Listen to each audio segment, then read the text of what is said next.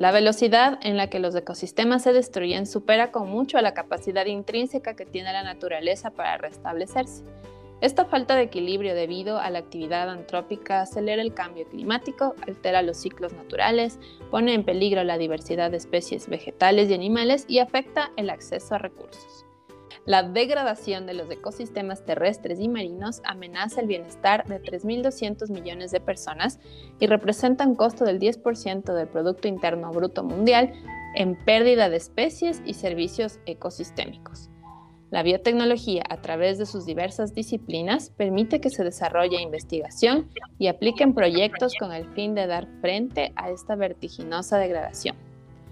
¿Qué tal? Bienvenidos. Esto es Hablamos Bio y el día de hoy vamos a conversar sobre la biotecnología en la restauración de ecosistemas. Doy la bienvenida a Lore, ¿cómo estás? Hola Patti, gracias por invitarme nuevamente. Vamos a empezar definiendo qué es la restauración de ecosistemas.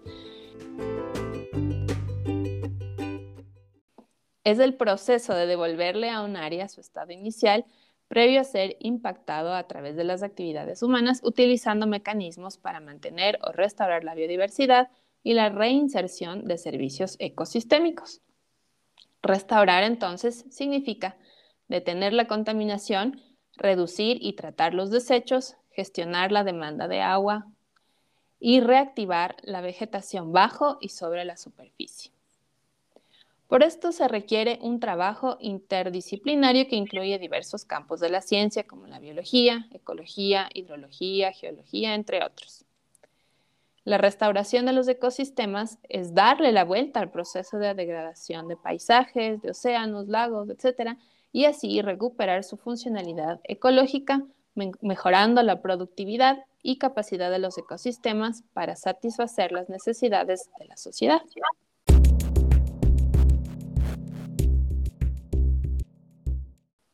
Eh, bueno, ¿cómo influye la biotecnología entonces eh, en la ecología? Pues la aplicación de la biotecnología en la ecología y sanidad vegetal puede tener varios enfoques. Es decir, ¿para dónde queremos orientar nuestros esfuerzos?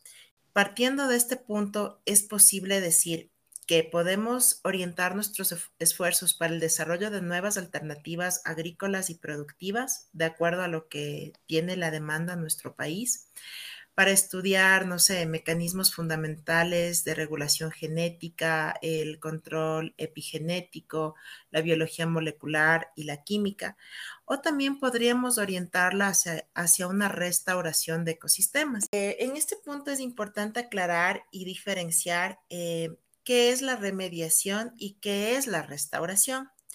La restauración ecológica pretende devolver a un estado original a los ecosistemas afectados, mientras que la remediación significa dar eh, un remedio, ¿no? O sea, esto se refiere a la remoción de la contaminación o contaminantes del ambiente para eh, proteger la salud humana y también el medio ambiente. Entonces, como podemos darnos cuenta, al parecer las dos eh, palabras o las dos definiciones tienen como, como que algo similar, ¿no? Pero eh, la diferencia entre ellas dos es el objetivo final que las dos persiguen. Mientras que la restauración persigue un objetivo de volver al estado original, al ecosistema o lo más aproximado posible, la remediación eh, va a procurar mejorar, eh, quitar los contaminantes, pero no necesariamente volver a un estado original. Entonces, esa es la, aclaración que, es importante que, tengamos en nuestra mente.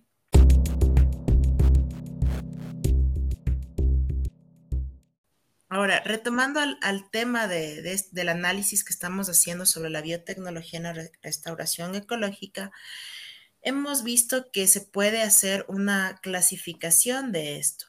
Por ejemplo, en temas ambientales, eh, la biotecnología nos permitiría eh, lograr cultivos bioenergéticos eh, y microalgales, también la bioprospección con microorganismos e insectos, el escalamiento de microorganismos y compuestos bioactivos de interés, el estudio de comunidades microbianas de potencial agrícola y ambiental, así como la inducción de resistencia en las plantas.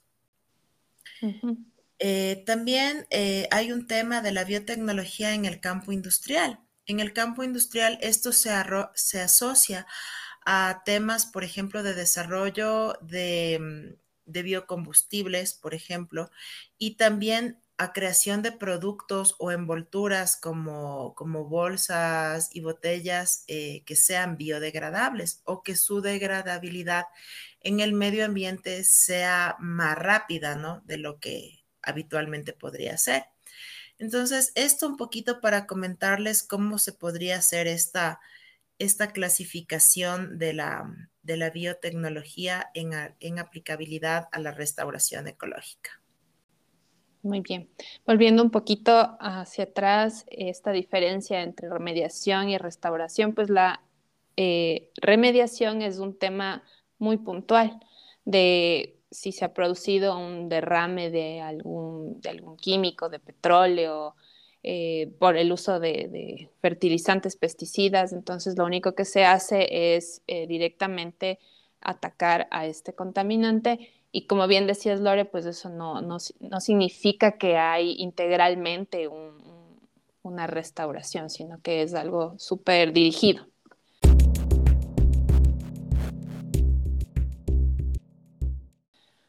Entonces, hablemos un poco del contexto global sobre esto de la restauración ecológica.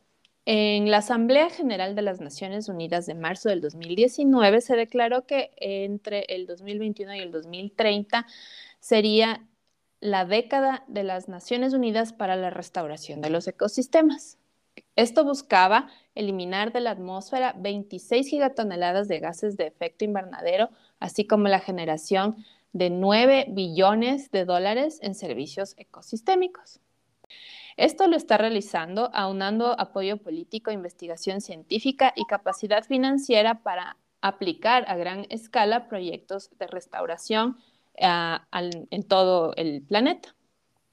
Entre estos proyectos, por mencionar algunos, está la iniciativa 2020, que tomó este nombre porque inicialmente se proponía restaurar 20 millones de hectáreas de tierra degradadas para el 2020.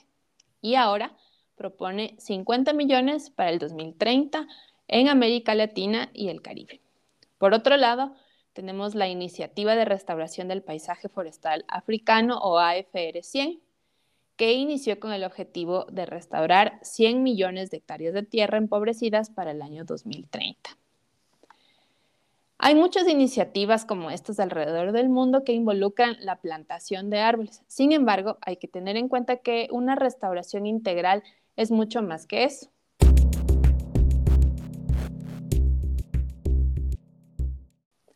Em, con respecto a los beneficios de la biotecnología en el ambiente, tenemos algunos. Uno de los principales eh, beneficios es la producción de alimentos con más vitaminas, como hablamos en algún episodio anterior, así como eh, minerales y proteínas con menor contenido de grasas, por ejemplo. También se destacan los cultivos más resistentes a virus, hongos e insectos, sin la necesidad de emplear productos químicos. Está el tema también de una mayor producción de alimentos como frutas y verduras que cuentan con un mayor tiempo de conservación. Permite también una producción de cultivos más resistentes a cambios climáticos o a condiciones adversas. También eh, una producción o creación de cultivos resistentes que pueden generar proliferación de nuevas tierras productivas. Mejora la salud de, las tierras, eh, mejora la retención de agua en tierras y productos agrícolas, reduce emisiones de carbono y el uso de pesticidas. Ahora hablemos sobre los riesgos de esta. Eh, ustedes saben que al hacer estas modificaciones, eh, se, podría, se podrían producir, eh, por ejemplo, temas de polinización cruzada, es decir, que el polen de cultivos que hayan sido modificados genéticamente se mezclan con, con cultivos donde el polen no ha sufrido modificación alguna y esto podría tener reacciones agresivas en contra del medio ambiente. Además, algunas especies de animales e insectos necesarios para la vida humana pueden afectarse debido a esta manipulación genética en algunos cultivos. Este es el caso de las abejas, de las mariposas, entre otros. También está el tema de los cultivos genéticamente modificados cuyos genes podrían producir toxinas que pueden afectar a diferentes especies de fauna, como aves, ya que éstas podrían resultar intoxicadas. A todo esto también tenemos un impacto de la biotecnología en la, sociedad. Eh, ¿A qué me refiero con esto? A que algunos productos agrícolas modificados genéticamente pueden llegar a desarrollar alergias o condiciones adversas no previstas en algunas personas. Existe también el riesgo de, de, virus o bacterias con material genético modificado que puede infectar a la población humana y esto causar daños en la salud daños para los cuales no, no estamos preparados, ¿no? También se destaca el consumo de, de alimentos transgénicos, que podrían generar a largo plazo mutaciones en algunas de las células humanas. Obviamente los científicos están trabajando en todos estos temas, buscando disminuir cada uno de estos riesgos y de estos impactos negativos. Sin embargo, como todos conocemos, hay cosas y hay situaciones para las que no estamos preparados y todos los organismos funcionamos de forma diferente y podríamos desarrollar eh, cualquier eh, tema diferente a, a lo esperado. exacto. Eh, podríamos desarrollar cualquier tema diferente a lo esperado. Somos, estamos dentro de un planeta que viene a ser un sistema cerrado y hay interacción entre entre humanos, animales, microorganismos, o sea, todos estamos conectados de alguna forma. Y cuando hay una alteración en cualquiera de estos organismos que forman parte de este sistema cerrado, pues desata una reacción en cadena que va a afectar a, todos al final. Entonces, muy poco se conoce de cómo se llevan a cabo estas interacciones entre las, diversas especies de, plantas y cómo una planta transgénica podría llegar a afectar a microorganismos, a insectos, a aves, y eso todo va a repercutir finalmente en el bienestar humano, que es el bien final, ¿no? Porque todo lo que se hace es buscando el bienestar de como seres humanos. Aunque no es no sea algo que esté totalmente correcto porque deberíamos procurar el bienestar de todos los que habitamos de este planeta, pero finalmente eh, pensando en eso hay que hay que realizar las, acciones y las investigaciones deben tomar en cuenta esto. Claro, eh, considerando que seríamos los seres humanos, pues los, los responsables de muchos, de muchos eh, trastornos ¿no? que ha sufrido la, el ecosistema, los diferentes ecosistemas, debido a nuestra actividad. Y eh, debemos ser conscientes de eso y darnos cuenta que la responsabilidad de muchas cosas es nuestra. Y también como, como seres eh, que podemos diseñar, que podemos crear, que podemos colocar toda esa, esa capacidad eh, que tenemos, podemos colocarla en beneficio del el ambiente, para nuestro beneficio también y buscando una sostenibilidad entre nuestras acciones y cómo puede em, desenvolverse o regenerarse la naturaleza para nosotros también poder estar en armonía con ella.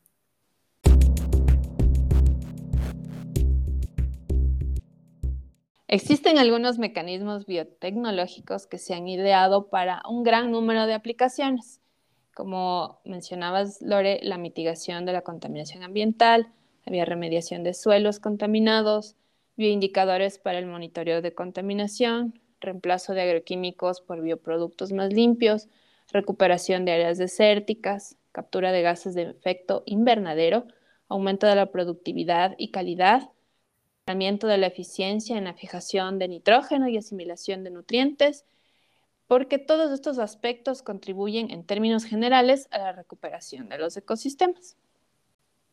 Entonces voy a mencionarles algunas de las técnicas que se utiliza dentro de, lo que abarca la biotecnología.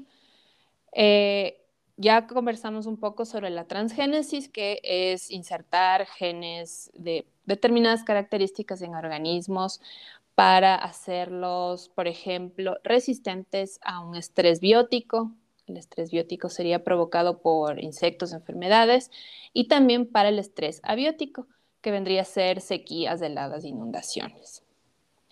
Tenemos nuestros reparos en frente a la transgénesis, por lo que ya hemos mencionado, no sabemos cómo va a ser la interacción de estos organismos con el entorno y puede resultar contraproducente. Entonces, primero, eh, yo pensaría, ¿no? Para, para mi criterio personal es que los productos transgénicos nada más deberían utilizarse con fines de productivos. O sea, si quiero una plantación, qué sé yo, de, árboles que me den eh, madera en, un tiempo más, más corto, o sea, y tratar de, evitar que haya interacción de, estos con, con, organismos que son nativos, naturales. Eh, otro, otro mecanismo es el cultivo de tejidos vegetales. La biotecnología ha permitido desarrollar el, cultivo de, especies vegetales in vitro eh, que están libres de enfermedades, libres de virus y que nos permite reproducir clones de plantas en un tiempo muy, muy corto, relativamente corto, y en gran cantidad. Entonces, a gran escala yo podría producir clones de plantas para em, forestar áreas que yo utilizo con fines eh, comerciales, que sería lo, sería lo más indicado.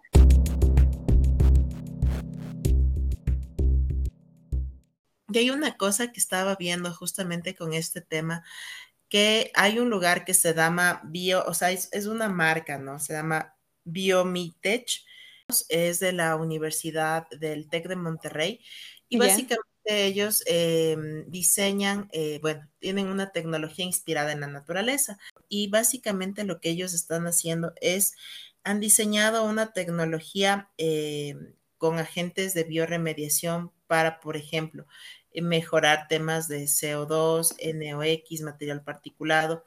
Y yo lo que veo es que es una especie de, de como, por ejemplo, eh, hay como un tubito de ensayo, ese es el BioUrban 1.0 ya que ese, ese sistema permitiría limpiar, por ejemplo, el aire de espacios interiores, como casas, oficinas, salas de junta y lugares donde se reúnen personas. Hay otro que se llama BioUrban 2.0, este ya sería para espacios urbanos, ¿no? Como por ejemplo, no sé, una ciudadela ya. Y hay otros cultivos de microalgas, si no estoy mal. Ajá, y esto me parece súper, súper interesante porque obviamente no es que son árboles, ¿no? Pero ni nada de eso, no sé, es tecnología. Pero esta, esta combinación me parece súper interesante porque, eh, por ejemplo, en un panorama de, sobrepoblación, podría ser eh, una opción, podría ser una, una opción para, para mejorar eh, la calidad del aire en zonas la calidad la calidad del aire y, podría ser una, una, mm, o sea, como digo, o sea, una opción y no solamente para, para esos temas, sino incluso pensé en el tema, por ejemplo, de las, de la gente que trabaja en fábricas, o sea, a veces tienes eh, entornos viciados, ¿cachas? De tanta gente, de tanta cosa. Y en edificios. Súper, sí, claro.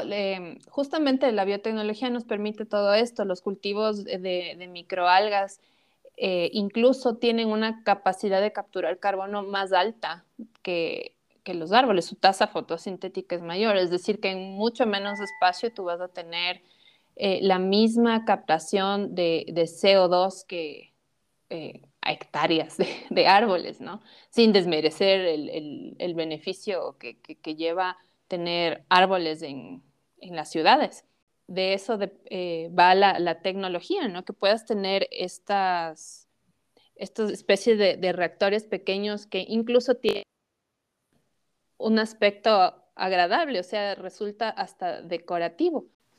Súper interesante esta combinación de la tecnología con, el tema eh, de, la naturaleza.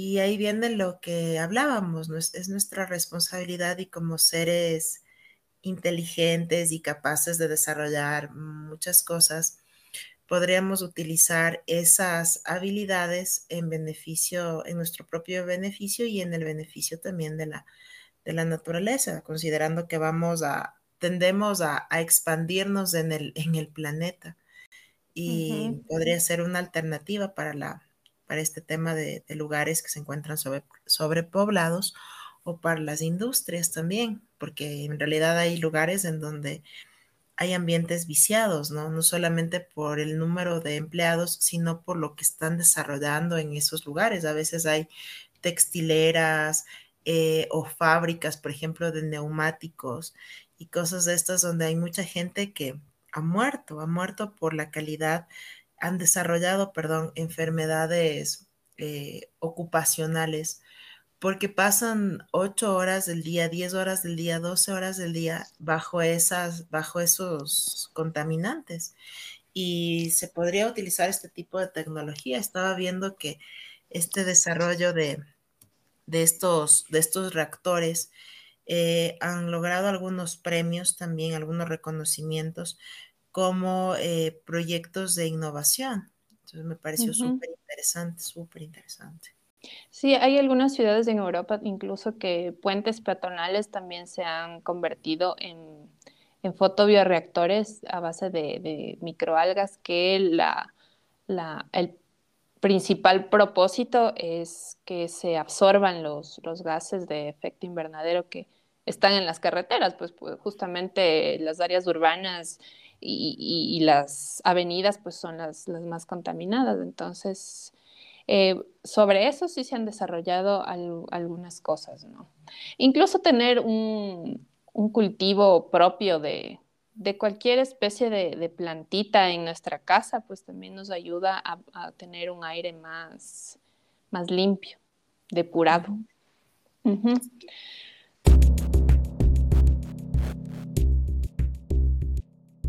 Bueno, sin, sin, alejarnos mucho del tema de los árboles, quería comentarles que, por ejemplo, en China, desde 1978, ha conseguido que la cobertura de bosques aumente del 12 al 22% de su territorio y se espera que para el 2030 se hayan sembrado 70 mil millones de árboles. Entonces, hablando de este tema del cultivo de tejidos vegetales, pues producir una cantidad de árboles de, esta magnitud, pues se puede conseguir gracias a, este tipo de, de tecnologías. Continuando, hablemos ahora de la bioestimulación. La bioestimulación se refiere a la adición al suelo de materia orgánica que está cargada de, microorganismos también y esto ayuda a que el suelo em, se regenere junto con una bioaumentación que si recuerdan, hablamos en algún momento, consiste en añadir al suelo un cultivo concentrado de microorganismos. Entonces, los suelos degradados por deforestación, agricultura intensiva, pastoreo de ganado vacuno especialmente, y áreas industriales abandonadas, pueda ser recuperado para que de esta forma la fijación de nitrógeno sea más efectiva, haya un mejor ciclaje de nutrientes Consecuentemente, se van a desarrollar especies pioneras para poder realizar eh, seguidamente, puede ser una reforestación o, cualquier otra actividad de restauración. Por eso hablaba inicialmente de que la restauración es un proceso integral, no es solamente llegar a un área y sembrar miles de árboles, sino que hay que devolverle al suelo la vida, eh, procurando que, que, hayan nutrientes, que haya microorganismos que degraden la materia orgánica, que tenga materia orgánica. Entonces, es un proceso que abarca eh, muchas actividades, ¿no? Y no es de un día para el otro, sino que eh, hay que procurar que, por ejemplo, estas plantas pioneras llegan solas llegan solas cuando el, ambiente, el medio en el que se encuentran, pues son propicios para que puedan desarrollarse. Entonces empieza a desarrollarse una cobertura vegetal eh, de tipo herbácea, ¿no es cierto? de la cual van a seguir llegando insectos, bichitos, lombrices y esto también va a permitir que el suelo sea más fértil para que especies vegetales ya más grandes puedan desarrollarse sin problema. Entonces así es como se da una restauración.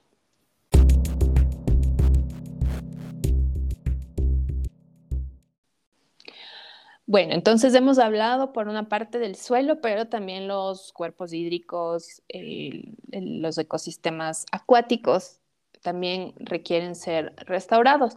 Y se puede tener la impresión de que estos cuerpos hídricos, por su dinámica, son más complicados de hacer esta restauración.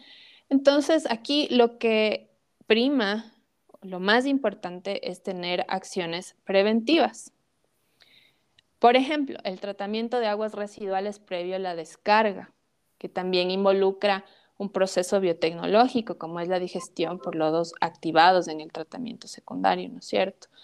Eh, en, en, países, en nuestros países de Sudamérica sobre todo, hay un tratamiento casi nulo de las aguas residuales domésticas, todo se va directamente a las quebradas, a los ríos y termina en los mares. Entonces, una forma de, prevenir la degradación de los ecosistemas que están a lo largo de todo este recorrido, pues es eh, haciendo un tratamiento on-site que se llamaría.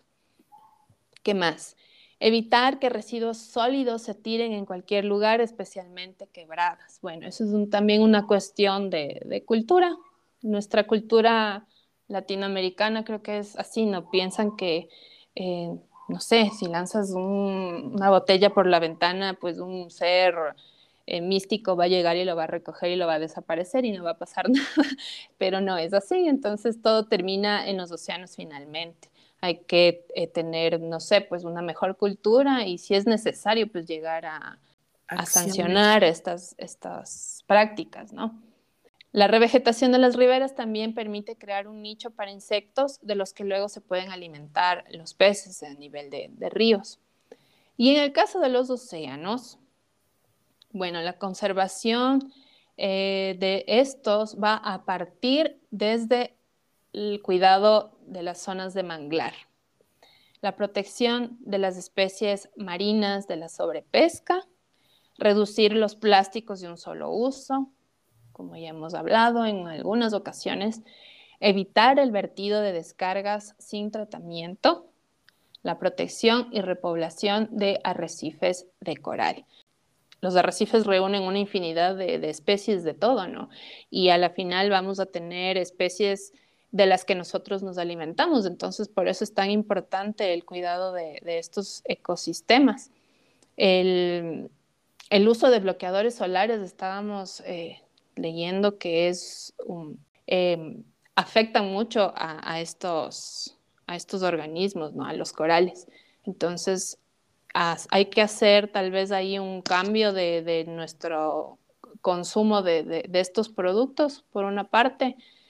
Bueno, hay, hay, formas en las que los corales también pueden eh, colectarse, reproducirse a escala de laboratorio y luego reinsertarse en los ecosistemas, pero como digo, siempre hay que tener primero una cultura de, prevención, porque si reinsertamos especies que están eh, amenazadas en ecosistemas que siguen contaminados, eh, pues muy poco se va a conseguir. La sobrevivencia de, estas especies va a ser mínima y hablamos de los efectos de los organismos transgénicos, así que lo que se puede hacer ahí es tal vez seleccionar especies que son más resistentes, por una parte, pero siempre mejor es la, prevención, porque finalmente vamos a estar nosotros alimentándonos de, productos del mar y queremos, pues, obviamente, alimentarnos de algo que, que no esté contaminado, ¿no? Que nos nutra el cuerpo más no que nos enfermos.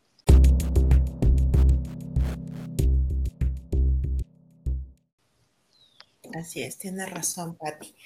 Em, bueno, sí, em, como te digo, hay, hay ejemplos muy valiosos de, gente que ha hecho cosas extraordinarias. Justamente en este tema, em, este reportaje salió en el año 2019. Hay otros reportajes más de otras personas con, estos mismos propósitos y con, y con este mismo trabajo, ¿no? En este caso te voy a comentar de este reportaje del 2019 sobre em, el nombre de este señor es Sebastián, bueno, Sebastián Salgado. Él, él es un reconocido fotógrafo brasilero y él eh, estuvo cubriendo el tema del genocidio de Ruanda en 1994 y es un apasionado por la fotografía. Él realmente cuando regresa al Brasil eh, se encontraba muy eh, enfermo, ¿no? Porque vio muchas cosas muy desgarradoras. Cuando él regresa, se da cuenta que él iba a vivir en un lugar donde estaba, un lugar que le había heredado y ese lugar estaba completamente deteriorado. Y él se planteó recuperar este lugar. Entonces empezaron con su esposa a nuevamente a, colocar semillas de, los árboles del lugar. Hicieron un trabajo extraordinario, obviamente con la ayuda de otras personas también, incluyéndose voluntarios, y lograron recolectar em, tantas semillas y luego vieron el fruto de su trabajo porque recibieron a más de 100 mil árboles jóvenes que comenzaron a llenar de verde todo ese ecosistema que se encontraba deteriorado. Esto provocó que se lograran reforestar más de 2 millones de árboles con una extensión de, 60, de 600 hectáreas de tierra.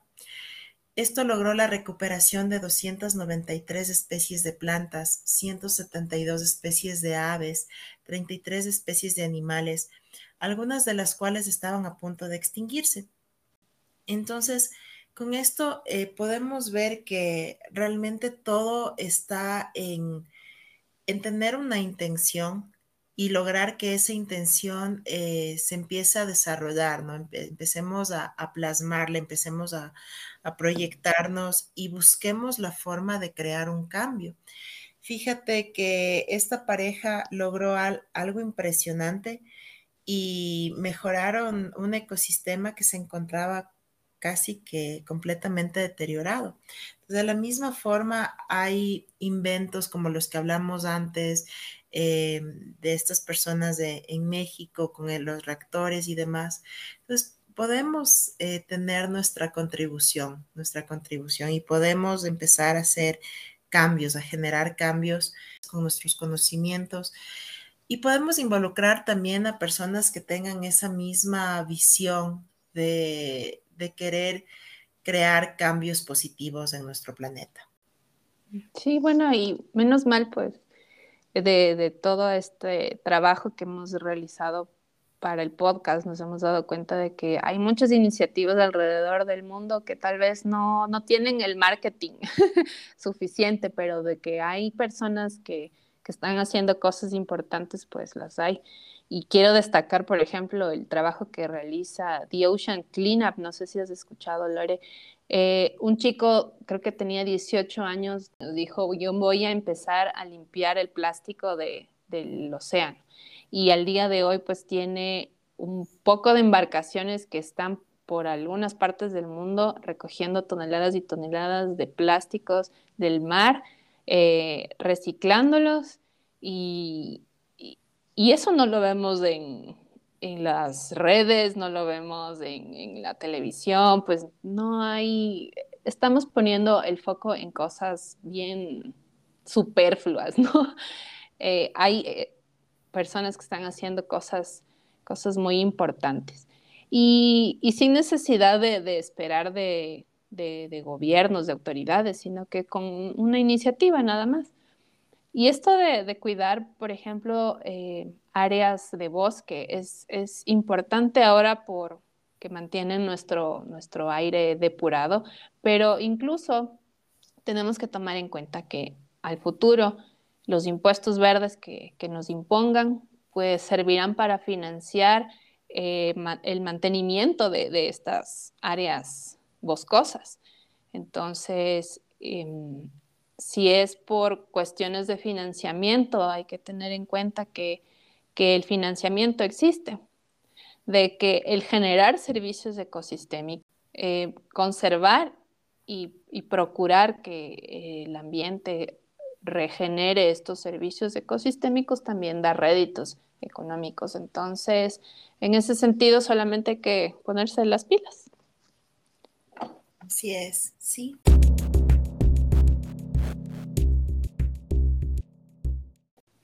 Bueno, y, finalmente también tenemos entre los mecanismos, y ya para ir cerrando, tenemos los bancos de germoplasma y bancos de DNA, además de la reproducción asistida. Esto es en, el caso de, bueno, se hace bancos de germoplasma de, muchas cosas. Por ejemplo, en Perú tenemos un banco súper grande de, especies de papa. Eh, por ejemplo, en el caso de que hubiese una guerra, algún desastre natural, todo esto permite eh, la conservación de germoplasma que después se pueda eh, recuperar y reproducir ciertas especies. Lo mismo se hace con, especies en peligro de, extinción.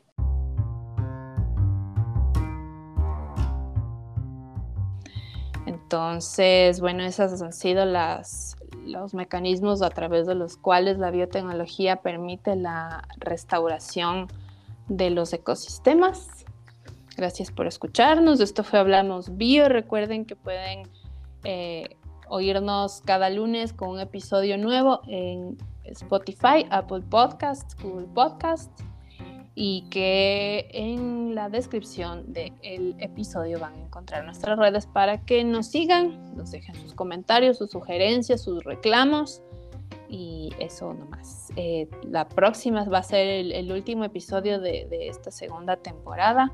Vamos a prepararles también por ahí unas sorpresillas, tal vez nos lancemos al, formato video, ¿no es cierto, Lori? Sí es, para que nos conozcan. Y, queremos también escucharles, eh, enviar, que nos envíen sus comentarios, sus sugerencias, como decía Patti. Y también queremos saber sobre sus iniciativas. Eh, como decíamos antes, eh, habemos muchas personas que queremos eh, generar cambios. Y por ahí tú puedes tener alguna iniciativa en la que te podamos apoyar y busquemos la forma eh, de poder plasmar todos esos proyectos. Así es, estamos aquí para llevarles información y también para ayudarles. Em, nos vemos, digo, nos escuchamos la próxima. Gracias Lore por la compañía y hasta la próxima. Hasta la próxima. Bye. Bye. Thank you.